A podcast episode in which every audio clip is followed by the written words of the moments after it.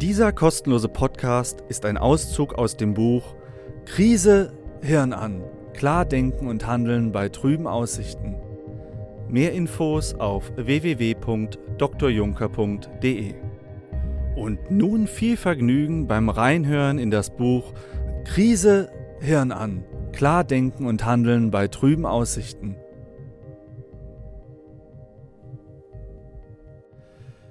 Was ist das nur für eine Zeit?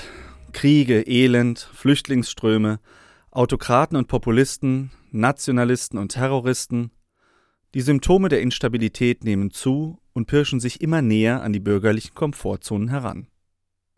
Demokratie, Klima, Weltwirtschaft, Kapitalismus, Staatshaushalte, internationale Zusammenarbeit, die EU. Kaum etwas, was in diesen Jahren nicht immer tiefer in die Krise zu geraten scheint. Und dann wären da noch die eigenen ganz persönlichen Krisen. Also Krisen überall. Sie entstehen manchmal plötzlich, manchmal schleichend. Häufig unvorhersehbar und dieser Tage oftmals gleichzeitig, immer schneller, mit atemberaubender Dynamik. Sie stellen sich nicht brav in einer Reihe an, um zu warten, bis die vorhergehende beendet ist. Sie scheren sich nicht um Belastungsgrenzen, nehmen keine Rücksicht auf Menschenrechte und universelle Werte. Dass demokratische Gesellschaften Zeit zum Nachdenken, Reden und Abwägen brauchen, interessiert Krisen nicht die Bohne. Sie haben keine Moral und keine Empathie. Ihr Timing ist äußerst schlecht. Sie kommen prinzipiell ungelegen. Außer für Populisten. Die behandeln Krisen sehr fürsorglich und verstehen sich in ihrer Aufzucht. Dabei sind Krisen per se schon sehr fruchtbar und potent, begatten sich gegenseitig, sorgen ungehemmt für zahllosen Nachwuchs. Wenn man sie nicht rechtzeitig einhegt und bewältigt, rotten sie sich zu gigantischen Katastrophen zusammen. Die Gegenwart fühlt sich eigenartig an. Wir stehen irgendwo zwischen alter, klebriger Routine, gepflegter Alltagsidylle und dem gefühlten Vorabend einer unaufhaltsam hereinbrechenden Katastrophe. Zahllose vertraute Selbstverständlichkeiten scheinen ihrem Ende entgegenzugehen und sich vorerst in ein chaotisches Etwas aufzulösen. Es ist, als ob man die Sprengung eines Gebäudes in Zeitlupe betrachtet. Die gesellschaftliche Luft ist heiß, flimmert, vibriert vor unbestimmter Bedrohlichkeit. Luftspiegelungen verwirren die Sinne und trüben die Orientierung. Jenseits des Horizonts lauert das Unerwartete geduldig auf seine Auftritte. Dort haben die schwarzen Schwäne ihr Nistgebiet. Sie sind ein Synonym des Unwahrscheinlichen, das plötzlich in die Wirklichkeit einbricht und die alte Normalität gnadenlos in Frage stellt. Wie ist die Sache bei Ihnen persönlich gelagert? Sind Sie dieser Tage gelegentlich beunruhigt? Oder sogar aufgebracht und verärgert? Oder doch meist entspannt, gelassen und mit Abstand zu den Ereignissen? Sehen Sie Krisen als etwas, das meist nur andere betrifft, oder fühlen Sie sich persönlich bedroht? Immer mehr Menschen fragen sich, welchen Reim sie sich auf die Ereignisse in der Welt machen sollen. Wie man mit dieser seltsamen Gesamtlage souverän umgehen soll. Wie man es schafft, sich nicht der allgegenwärtigen Katastrophenstimmung auszuliefern. Aber woher gewinnt man Orientierung, wenn die Zukunft im Nebel verschwindet und immer mehr Zeitgenossen Angst haben, dass alles zusammenbrechen könnte? Ich werde einen Weg skizzieren, wie das gehen kann. Beginnen wir mit der Frage, woran man Krisen überhaupt erkennt und ob wir es gegenwärtig überhaupt mit echten Krisen zu tun haben. Denn nicht überall, wo Krise draufsteht, ist auch eine drin. Vielleicht steigern sich viel zu viele da nur in etwas hinein. Oder doch nicht?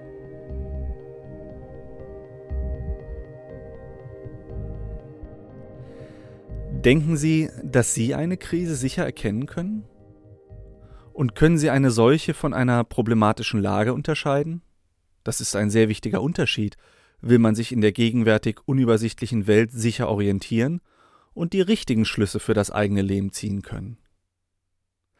Krise ist heutzutage ein äußerst inflationär gebrauchter Begriff. In unserem Informationszeitalter, in dem alles um Aufmerksamkeit kämpft und das Aufmerksamkeitsdefizitsyndrom zur häufigsten Kinder- und Jugendkrankheit geworden ist, muss man schon mächtig die Alarmglocken klingen lassen, um wahrgenommen zu werden. Heute wird fast alles rasch zur Krise verklärt, um Aufmerksamkeit zu erregen. Hinzu kommt, dass verschiedenste Wissenschaftsdisziplinen Medizin, Psychologie, Volkswirtschaft, Physik, Geschichte, Soziologie, Politik den Begriff Krise mit sehr unterschiedlichen Bedeutungen belegen. Das macht es nicht einfacher. Deswegen werden wir uns hier gar nicht erst mit den entsprechenden fachlichen Besonderheiten beschäftigen, es würde nur Verwirrung stiften und doch nichts zur Klärung beitragen. Doch wer mit den vermeintlichen Krisen in unserer Welt gut zurechtkommen will, sollte dennoch wissen, wann er es womöglich mit einer zu tun hat und wann nicht. Wir brauchen eine alltagstaugliche Arbeitsdefinition für den Begriff Krise. Hier eine Annäherung. Krisen zeichnen sich im Kern dadurch aus, dass eine Not besteht, die bisherigen etablierten Vorgehensweisen nicht mehr funktionieren und keiner eine wirkliche Ahnung hat, was jetzt nachhaltig helfen könnte. Im besten Fall gibt es zwar einige Ideen und Theorien, aber die vermeintlichen Experten sind sich völlig uneins, welche die richtige ist. Die alten Routinen machen häufig alles nur noch schlimmer und die Lage entgleitet immer mehr. Es ist vergleichbar mit einem Auto, das im Schlamm stecken geblieben ist und sich immer tiefer eingräbt, je mehr der Fahrer versucht, durch den entschlossenen Tritt auf das Gaspedal herauszukommen. Im Kontrast zu Krisen steht der Begriff des Problems. Probleme oder problematische Situationen sind nichts weiter als Herausforderungen, die durch Ist-Soll-Differenzen gekennzeichnet sind. Etwas ist nicht, wie es sein sollte, aber man weiß schon recht genau, wo die Reise hingehen soll. Und es bestehen bewährte, von nahezu allen Experten anerkannte Routinen, die verlässlich helfen, den Ist-Zustand zu überwinden und in den Soll-Zustand zu überführen, wenngleich diese Lösungswege mit gewissen Schwierigkeiten verbunden sein mögen. Probleme haben mithin immer eine Lösung, sonst wären sie keine. Autopannen, Blinddarmentzündungen, brennende Häuser, überflutete Keller, randalierende Hooligans nach einem Fußballspiel. Alles nur Probleme, für die Lösungen längst erfunden wurden und prinzipiell verfügbar sind. Nicht so bei Krisen. Hier sind die bisherigen Lösungsversuche bestenfalls unwirksam. In schlimmeren Fällen gießen sie sogar Öl ins Feuer. Wenn man mitten in einer Krise steckt, gibt es keine sicher identifizierbaren Lösungen, sonst wäre sie nur ein normales Problem. In Krisen gibt es bestenfalls begründete Vorgehensweisen, welche die Ereignisse hoffentlich hilfreich voranbringen werden und in eine neue, stabile Normalität hineinführen. Krisen verlangen das Navigieren auf Sicht. Das ist für viele Menschen nicht einfach auszuhalten. Überprüfen Sie sich selbst. Was hilft Ihnen persönlich üblicherweise, Unklarheit erst einmal auszuhalten, die Ruhe zu bewahren und sich lediglich stückweise vorwärts zu tasten. Tückisch. Man kann, gerade in der Anfangszeit von Krisen, häufig kaum entscheiden, ob man es wirklich mit einer zu tun hat. Vielmehr ist es zu Beginn nur eine vage Ahnung. Irgendetwas läuft hier grundlegend anders als sonst, oder? Gewissermaßen bekommt die alte Normalität zunehmend Risse, gerät ins Stocken. Natürlich, manchmal bricht die bekannte Normalität auch plötzlich zusammen und die Krise ist deutlich da, so wie die Krisen, die durch die Reaktorkatastrophen von Tschernobyl oder Fukushima hervorgerufen wurden. Krisen, die schleichend heraufziehen, die also nicht plötzlich durch singuläre Ereignisse entstehen, sind hingegen nicht immer leicht zu erkennen. Es gibt dennoch einige Indizien, die auf Krisen hindeuten können und dazu einladen sollten, den bisherigen Blick auf die Dinge zu hinterfragen. Denn bei aufziehenden Krisen entsteht bei vielen der Eindruck, dass alles immer schneller auf wichtige, schicksalhafte Entscheidungen zuläuft. Diffuse Stimmung von was jetzt passiert, hat weitreichenden, prägenden Einfluss auf die weitere Zukunft, können sich ausbreiten. Werden Krisen chronisch und über längere Zeiträume nicht bewältigt, grassieren immer extremere Ansichten, Verschwörungstheorien und Misstrauen. Obskure, stark vereinfachende Erklärungen für den Ursprung der Misere machen dann die Runde und Sündenböcke werden gesucht. Immer lauter und emotionaler erklingen Rufe nach einer raschen Lösung für die vermeintlichen Probleme. Ethische Standards und moralische Bedenken werden im Klima der Verunsicherung und Angst erschreckend schnell im Handstreich vom Tisch gewischt. Letzten Endes wird bei der Entscheidung der Frage, ob man es in bestimmten Fällen mit Krisen zu tun hat oder nicht, jeder auf seine eigene Einschätzung zurückgeworfen. Denn es gibt keinen gottgleichen, völlig objektiven Blick von außen auf die Welt. Es gibt kein eindeutiges, hinreichendes Kriterium, sondern immer nur Hinweise. Somit lässt sich auch nie objektiv bestimmen, ob man es wirklich mit einer Krise zu tun hat. Krise ist keine objektive Feststellung, sondern immer nur eine mehr oder weniger gut gestützte Annahme. Erst im Rückspiegel nach erfolgreicher Überwindung einer Krise oder auch dann, wenn die Krise in einer Katastrophe geendet ist, wird man mit Fug und Recht sagen können, oh ja, das war offensichtlich eine Krise. Aber wenn man mittendrin steckt, unmöglich. Und auch erst im Rückspiegel wird man sagen können, dieses oder jenes hat zur Lösung der Krise beigetragen oder auch dieses oder jenes hätten wir besser nicht tun sollen. Es ist wie in einer Parabel des irischen Philosophen Charles Handy. Er erzählt von einem Frosch und was geschieht, wenn man ihn in einen Topf mit kochendem Wasser hineinwirft. Ahnen Sie es? Er springt einfach wieder heraus und flüchtet in angenehmere Gefilde. Unglaublich schnell, entschlossen, vielleicht auch mit ein paar Blessuren, aber doch weitgehend unbeschadet. Was aber geschehe, wenn man einen Frosch in einen Topf mit zimmertemperiertem Wasser hineinsetzen würde und das Ganze dann sanft, Grad für Grad erwärmen würde? Nichts würde geschehen. Das Tier bliebe sitzen. Bei 30 Grad würde es vielleicht denken, hm, angenehm warm hier. Bei 40 Grad ordentlich warm sogar. Am besten, ich mache es mir jetzt so richtig bequem, entspanne und schalte mal schön ab. Bei 50 Grad, oh, schon sehr warm heute, aber das geht bestimmt vorbei. Bei 60 Grad, jetzt wird's aber langsam wirklich heiß. Vielleicht sollte ich mal nachschauen, was da los ist, oder oder einfach abwarten. Meine Glieder sind gerade so schlaff, ich warte mal noch. Bei 70 Grad. Heiß, heiß, heiß.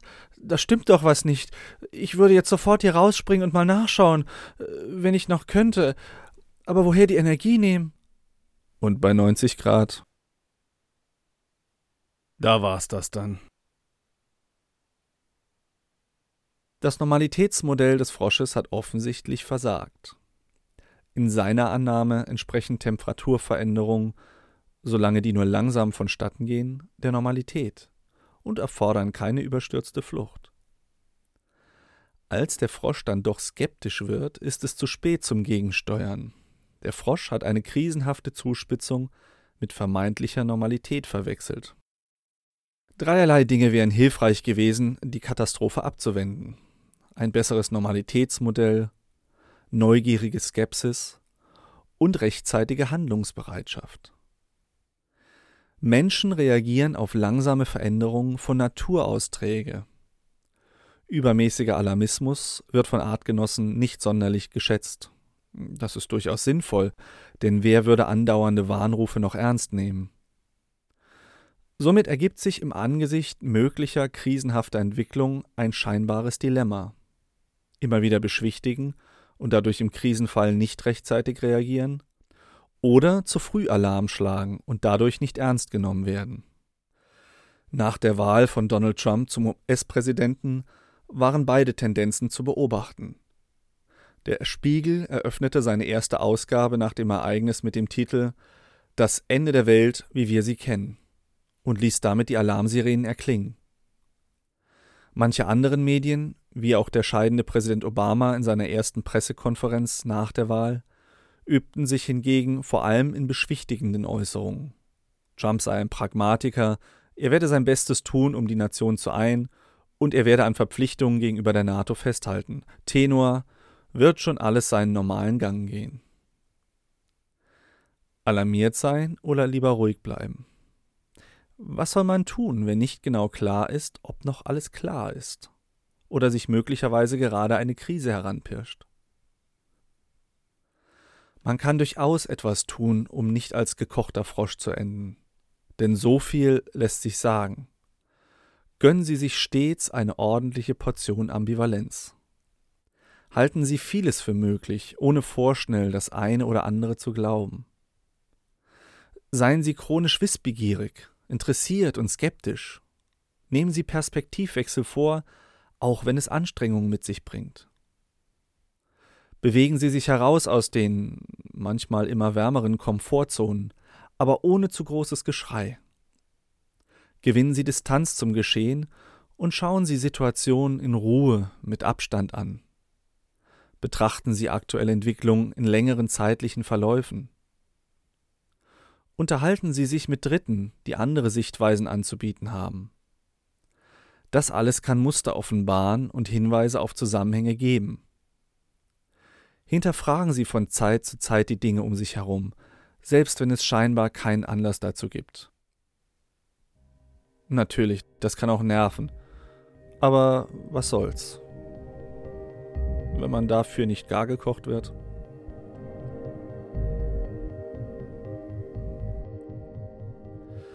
Was ist nur los mit unserer heutigen Welt? An vielen Orten wird versucht, die heutige Welt und ihre Herausforderungen durch Separatismus, Isolationismus, Protektionismus und Nationalismus wieder in kleine, überschaubare Uhrwerke zu verwandeln. Das ist albern. Neue Grenzen zu ziehen und Mauern zu bauen, macht aus einer komplexen Welt keine kleinen Uhrwerke, die man mit gewöhnlichen mechanischen Konzepten wieder sicher zum Laufen bringen könnte. Trotzdem wird genau dies häufig suggeriert, mal aus populistischem Kalkül, mal aus Hilflosigkeit und mal wieder besseres Wissen. Die globalisierte Welt ist ein hochkomplexes Netzwerk, das sich um Zäune nicht schert. Was hingegen im Angesicht einer hochkomplexen, hypervernetzten Welt endgültig an Grenzen kommt, sind Intuition und gesunder Menschenverstand, Reparaturdienstverhalten und Aktionismus. Das alles funktioniert nicht mehr. Bestenfalls beruhigt es kurzfristig, mittelfristig macht es alles nur noch viel schlimmer. Denn solche ungeeigneten Krisenbewältigungsversuche erzeugen schon rasch immer mehr Krisen, noch größere, in zunehmend knapperen Abständen. Es wird völlig unterschätzt und ignoriert, dass unterschiedliche Systeme nach jeweils eigenen Logiken operieren. Die Rezepte für den Umgang mit der überschaubaren Welt von gestern taugen nicht mehr für die globalisierte Welt von heute. Die Komplexität, Vernetztheit und Unklarheit der Zusammenhänge sowie die zeitliche Dynamik der Entwicklung nimmt von selbst in immer umfangreicherem Maße rasend schnell zu. Das intuitive Verständnis der komplexen Zusammenhänge ist den Handelnden verwehrt. Und rationale Zugänge werden bislang noch unzureichend genutzt. Die folgenden alten Mechanismen zur Bewältigung von Krisen kann man also allesamt getrost vergessen einfache Kausalvorstellungen, der viel beschworene gesunde Menschenverstand und der Glaube an die Berechenbarkeit und Kontrollierbarkeit von Ereignissen. Aber genau dies geschieht noch nicht ausreichend. Und deshalb stecken wir inmitten einer gewaltigen, weltumspannenden Metakrise, gewissermaßen einer Krise zweiter Ordnung, einer Krise der Art und Weise, wie versucht wird, Krisen zu bewältigen viel zu häufig Abgrenzungen, mechanistische Weltbilder, einfache Erzählungen, Beschränkung in den Köpfen, Aufkündigung der Zusammenarbeit. Das sind kindlich arglose, brandgefährliche Vorstellungen von vorgestern. Und was ist mit Fähigkeiten und dem Willen für den Umgang mit hochkomplexen Situationen, im Fachjargon Systemkompetenz genannt? leider bisher noch viel zu häufig weitgehend Fehlanzeige. Herzlich willkommen in einer globalen Metakrise.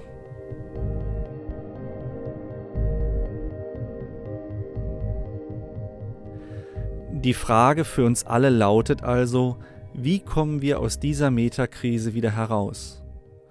Und die Frage, die Sie sich als Leser vermutlich stellen, was bedeutet diese Metakrise für Sie? Wie sollen Sie persönlich damit umgehen? So viel lässt sich fürs Erste festhalten. Um zurechtzukommen, empfiehlt es sich, in komplexeren Mustern zu denken und nicht in einfachen Ursache-Wirkungsschemata. Wer heute entspannt leben will, ohne die Krise zu bekommen, sollte aufhören, nach den richtigen abschließenden Antworten zu suchen, sondern sich darauf beschränken, immerfort hilfreiche Fragen zu stellen und sich mit der Vorläufigkeit jeder Antwort zu begnügen. Wer sich in einer krisenhaften Welt orientieren und auf die Zukunft vorbereiten will, sollte aufhören, auf Prognosen zu schielen, sondern besser in vielen unterschiedlichen Szenarien denken. Es gibt sehr hilfreiche Geisteshaltungen sowie Denk- und Handwerkzeuge für den Umgang mit den Herausforderungen der Gegenwart. Die wichtigsten werden Sie im weiteren Verlauf des Buches noch kennenlernen. Es ist machbar, dem Sog der vielen Krisenstimmungen zu widerstehen und sich nicht immer tiefer darin zu verstricken. Der beste Ansatzpunkt ist es, das menschliche Gehirn schlicht und einfach immer wieder zu dem Zweck zu gebrauchen, für den es einmal gemacht wurde. Zum Denken.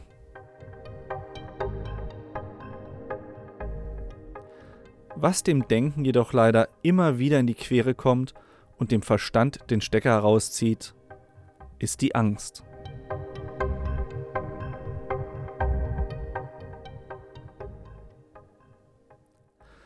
Der erfolgreiche individuelle Umgang mit persönlichen wie gesellschaftlichen Krisen erfordert eines zwingend. Gutes Denken. Wer allein auf sein Bauchgefühl, die Intuition, etwas Glück und spontane Eingebung setzt, riskiert unnötig Kopf, Kragen, seine psychische Gesundheit und am Ende womöglich das Leben in einer freien Gesellschaft. Aber wie findet man einen angemessenen gedanklichen Umgang mit einer krisenhaften Welt für sich? Wie geht das? Gutes Denken. Zuerst verlangt es die Bereitschaft und Fähigkeit, das eigene Denken überhaupt zu reflektieren. Man könnte auch sagen, über das Denken nachzudenken, Meta-Denken. Es beginnt damit, nicht alles zu glauben, was man denkt Wer nicht gleich alles für bare Münze nimmt, was ihm an Gedankenfetzen durch den Kopf schießt, der posaunt oder manchmal auch twittert auch nicht sofort alles hinaus, sondern hält erstmal besonnen inne. Und das ist die Voraussetzung dafür, die eigenen Gedanken betrachten und in Frage stellen zu können. Die wichtigste Grundregel des guten Nachdenkens. Es tut einem selber, den Mitmenschen und auch der Demokratie gut, wenn man seine Umwelt nicht mit jedem Gedanken überflutet, der mit spontanen Gemütsregungen daherschwappt. Egal ob im Ehebett, im Café, im Büro oder in den sozialen Medien. Aller Orten werden Stimmung und Meinung in die Welt hinaus posaunt. Es erzeugt leicht Resonanzen und gefährliche Dynamiken in den eigenen Hirnwindungen, wenn man sein mentales Eigenleben nicht gelegentlich aus sicherer Distanz betrachtet. Sonst kommt am Ende nicht immer Brauchbares heraus oder um ganz ehrlich zu sein, viel zu häufig leider ganz schöner Mist. Nicht alle Gedanken sind, nur weil man sie hat, die eigenen. Also, gerade im Angesicht von Krisen und unter dem Dauerfeuer der sozialen Medien sollte man immer wieder in Ruhe den Verkehr der eigenen Gedanken ordnen, die Geisterfahrer in den Neuronenautobahnen identifizieren und in Betracht ziehen, dass sich der ein oder andere Gedanke auf dem Holzweg befindet oder droht, in eine Sackgasse abzubiegen.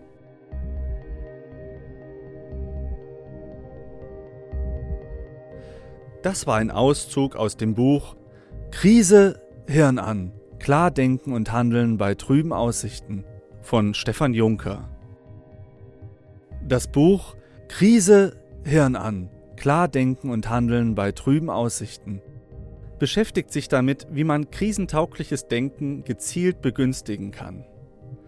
Es zeigt gefährliche gedankliche Irrtümer und Fallen auf, die regelmäßig den Weg in die Tiefen von Krisen pflastern und wie man sie vermeidet. Krisen sind nicht einfach nur etwas komplexere Probleme, Krisen verlangen eine eigene, andere Herangehensweise. Es braucht andere Konzepte und Ideen, die über das Alte hinausgehen, um mit Krisen klarzukommen und sie zu überwinden. Krisenfestigkeit wurzelt in einer krisentauglichen Geisteshaltung. Die erfolgreiche, humane Bewältigung chaotischer Umbruchzeiten erfordert eine besondere Geisteshaltung, eine faszinierende Mischung verschiedener Krisentugenden, die im Buch Krise, Hirn an, klar denken und handeln bei trüben Aussichten der Reihe nach anschaulich vermittelt werden. Mehr Infos auf www.drjunker.de.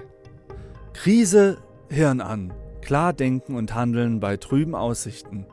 Erhältlich als Buch und E-Book im Handel und unter www.drjunker.de.